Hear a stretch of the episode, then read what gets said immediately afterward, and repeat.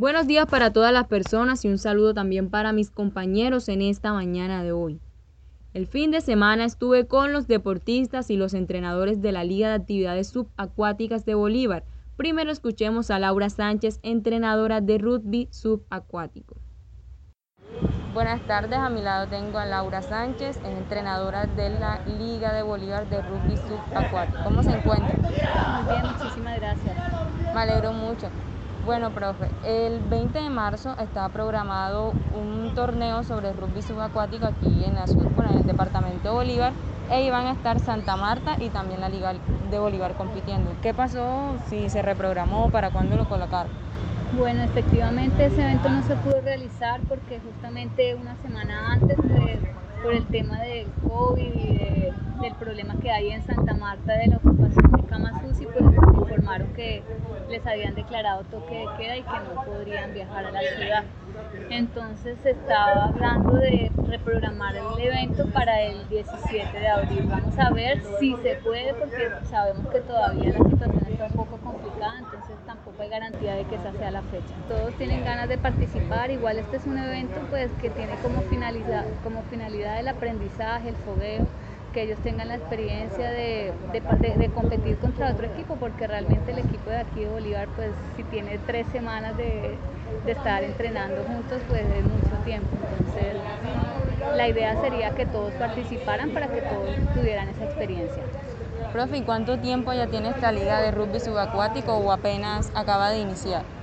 Bueno, nosotros junto a mi esposo pues tenemos ya tres años aquí en la ciudad trabajando para la Liga de Bolívar, pero por diferentes circunstancias pues no se había podido desarrollar el deporte debido a que eh, en una oportunidad pues tuvieron que cerrar el complejo para remodelar. Siempre hemos querido empezar, pero alguna situación se ha presentado el año pasado, ya estábamos comenzando y entró lo de la pandemia. Entonces han sido varias circunstancias que nos han impedido darle continuidad al proceso. A mi lado me encuentro con Freddy Lucena, entrenador de la Liga de Actividades Subacuáticas. ¿Cómo se encuentra, profesor? Muy bien, muy bien, gracias a Dios. Bueno, me alegro mucho. Profe, primero que todo quiero decirle que después de tantos años nuevamente renace la Liga de Actividades Subacuáticas aquí en Bolívar. ¿Cómo ha sido ese avance pues desde que inició? Bueno, la verdad bastante bien, muy agradecido con la oportunidad acá. Eh, con la Liga de Actividades Subacuáticas, principalmente con el presidente de la Liga, el doctor Moisés Rudo, eh, pues bastante positivo. Digamos que nuestro inicio empezamos prácticamente con la base, la, iniciación.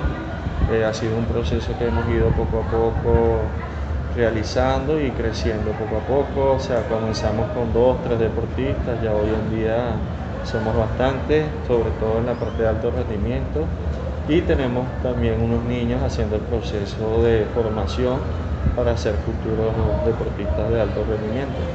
Bueno, quiero que le aclare a los oyentes, ¿las actividades subacuáticas van de la misma mano de la natación o esta es una rama distinta pues, a la natación? Bueno, dentro de las actividades subacuáticas eh, el proceso inicia con, la natación convencional, ¿sí? normalmente.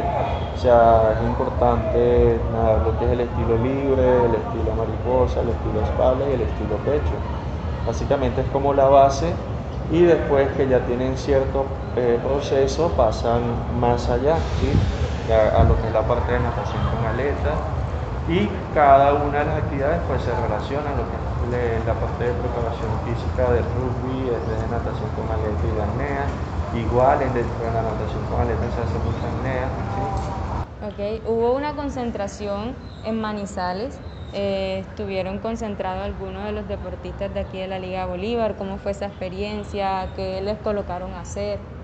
Eh, bueno, eh, una experiencia muy significativa es la primera concentración que se hace a nivel nacional en toda Colombia, apoyada por el Ministerio del Deporte y la Federación de Actividades Subacuáticas y pues cada liga deportiva.